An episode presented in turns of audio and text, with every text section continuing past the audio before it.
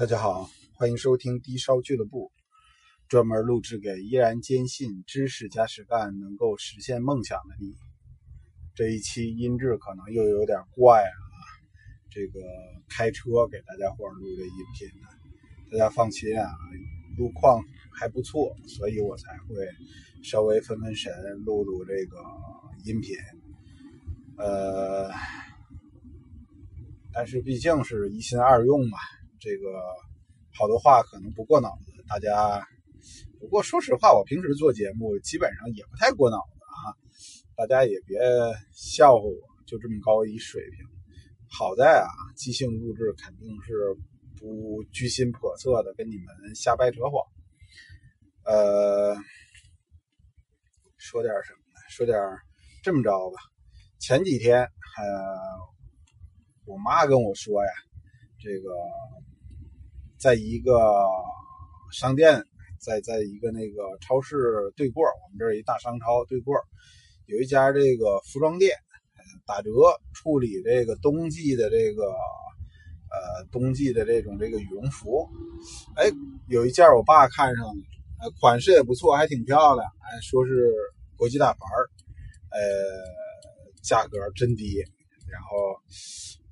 流露出来挺喜欢的样子了哈，我一看这样是吧，老头老太太不舍得买，马上第二天冲过去，这个准备给老头呃给老头买个这个紧身的收身的羽绒服。去了以后，一到门口，哎，这是真的是挺不容易，因为也是这个间隙的这时间呢，我也是在这个。孩子学琴那块儿，我跑出来，这个还是堵车的点儿，给这个跑到这个连跑带颠的跑到这个超市呃超市对过的这个商店去。一到商店门口，我就有点怕，为什么呢？这个数年前呢，我在这个地儿办事儿，呃，结果我就看见有这么家店，不装修，然后呢。门口用这个黄色的纸，呃，写着非常凄惨的，就跟人家办办白事差不多少啊，非常凄惨的写着说这个，呃，一折二折处理男装如何如何。结果这个至少两三年了，我来到这块儿，就又发现一模一样的，还这模样。虽然那纸肯定换过了。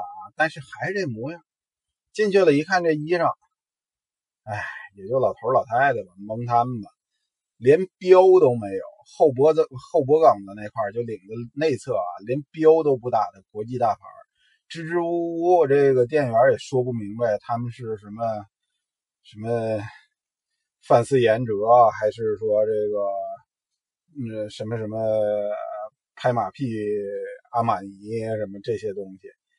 哎呀，我说这个东西一看啊，我个人一看就可以看出来了，这个是当地的小服装批发市场批发出来的东西。价格啊，表面看起来，如果按国国际大牌看，那可便宜大劲儿了。可是呢，按照一个这种这个小山寨厂产的这东西来讲，至少呃，这个是一乘三卖的货。呃，结果我就给年轻人打电话，我说按这款型，我给你在网上买一个正经的品牌的，我给你海外代购一个，我直接从这个美国亚马逊买一个，这东西行不行？这个店这东西不成。嗯，这是一个小契机。前面先讲了这么一小段子啊，一模一样的事儿。今儿中午，我大侄子给我发了一段这个微信上面一段短视频。呃，视频中啊，有一大姐拿着这手机晃来晃去，有不少镶嵌的这个财宝。说实话，那些财宝里头有的东西，真的一一眼就可以看出来问题在哪。但是你看视频嘛，你也不能直接说人家这东西过不了检验。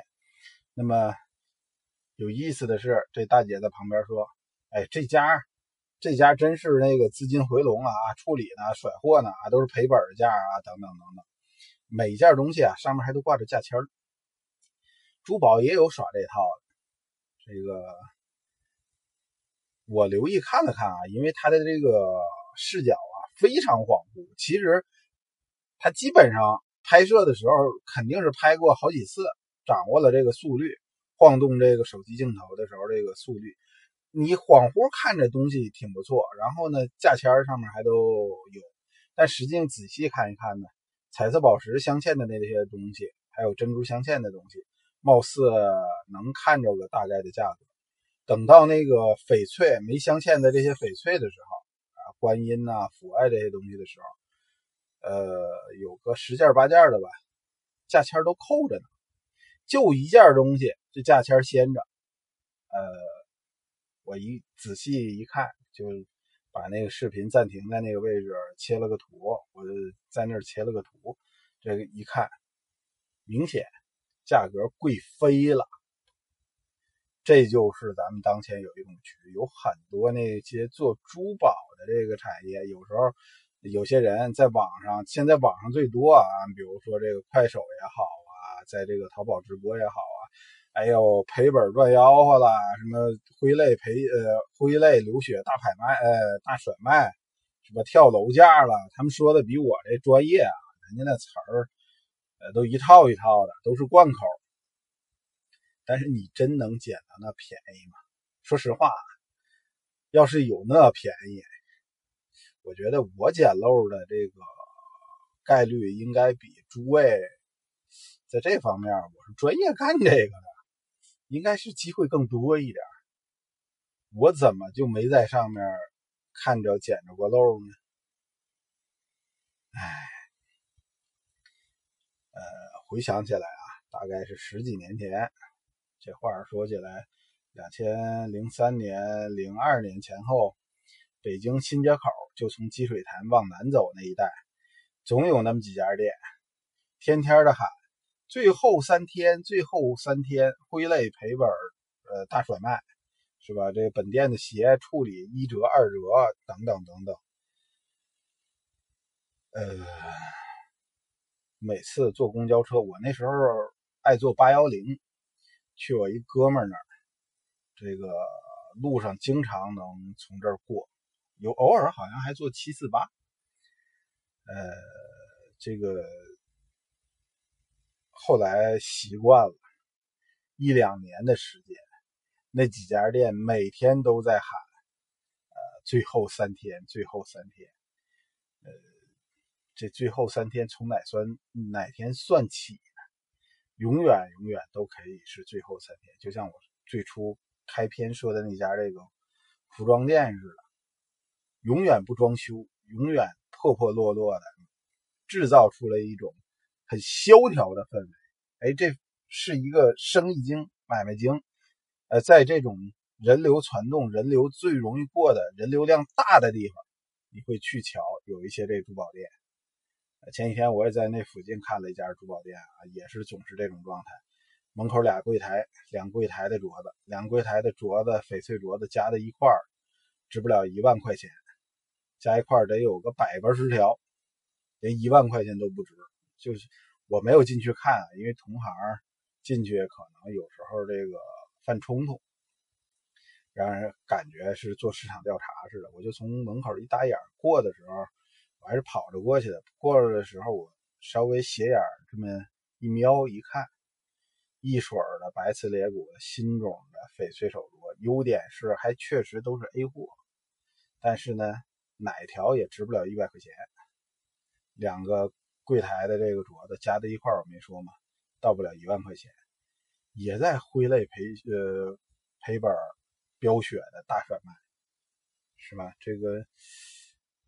珠宝这东西啊，不同于其他商品，它有一特征，就是我们最初讲珠宝的时候说的，它是珠宝啊，符合美酒少才能叫珠宝。如果它真的够美，说这个范冰冰愿意屈尊降价，说这个呃不一定非得嫁给李晨了，我也能接着，是吧？下面后面排队的多了去了。啊，对吧？这是首先来说，美的东西轻易不会降价，耐久性强的东西为什么要降价呢？服装你可以说，这个过了季了，撂到明年可能都让虫吃鼠咬了，是吧？这东西咱们赶着这个季节到了春天，羽绒服咱们就甩了吧。服装有这种季节性，但珠宝这东西往往它具有一定的保值性和升值性。今儿卖不了，春天卖不了，咱们夏天卖；夏天卖不了，秋天卖；秋天卖不了，咱们来年春天再卖一回。这东西进货去还涨价了，整个市场还拖起来了。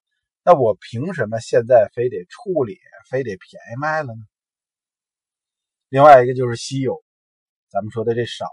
符合这个少，物以稀为贵啊！整个市场上可能就我这一颗，呃，直径二十八毫米的大金珠，是吧？全世界市场上可能就我这一颗。物以稀为贵的情况下，我可以任意开价，对吧？我可以抡圆了来，逮大头都行。嗯，你买不起，只能证明你没钱而已。你不能说我要的贵，对吧？那他为什么要？低于成本赔本去卖呢？回笼资金干嘛的呀？再进一批货，然后再回来流血赔本大甩卖，然后再赔一部分钱，这不缺心眼吗？这个在这一块啊，这不是牢骚话，这是站在咱们消费者的立场上角度上，你们往往。呃，这个被商户嘴嘴里面说的那些话所这个迷惑，你们啊，要是买东西的时候，我建议大家伙你要掉过头来，站在那个卖货的那立场上想一想，这孙子到底是想用什么局来在在这儿撅你？往往说实话，我跟这个行的人，尤其古董行啊、珠宝行这些人接触的多一点，呃，行内啊。心眼多的人多，这个缺心眼的，到现在为止我也没见着几个。呃，你要想在他们这儿本着一个掐尖捡漏、占便宜的心态，往往都容易把自己深陷其中。好了，不多说了，这说的够时间够长了。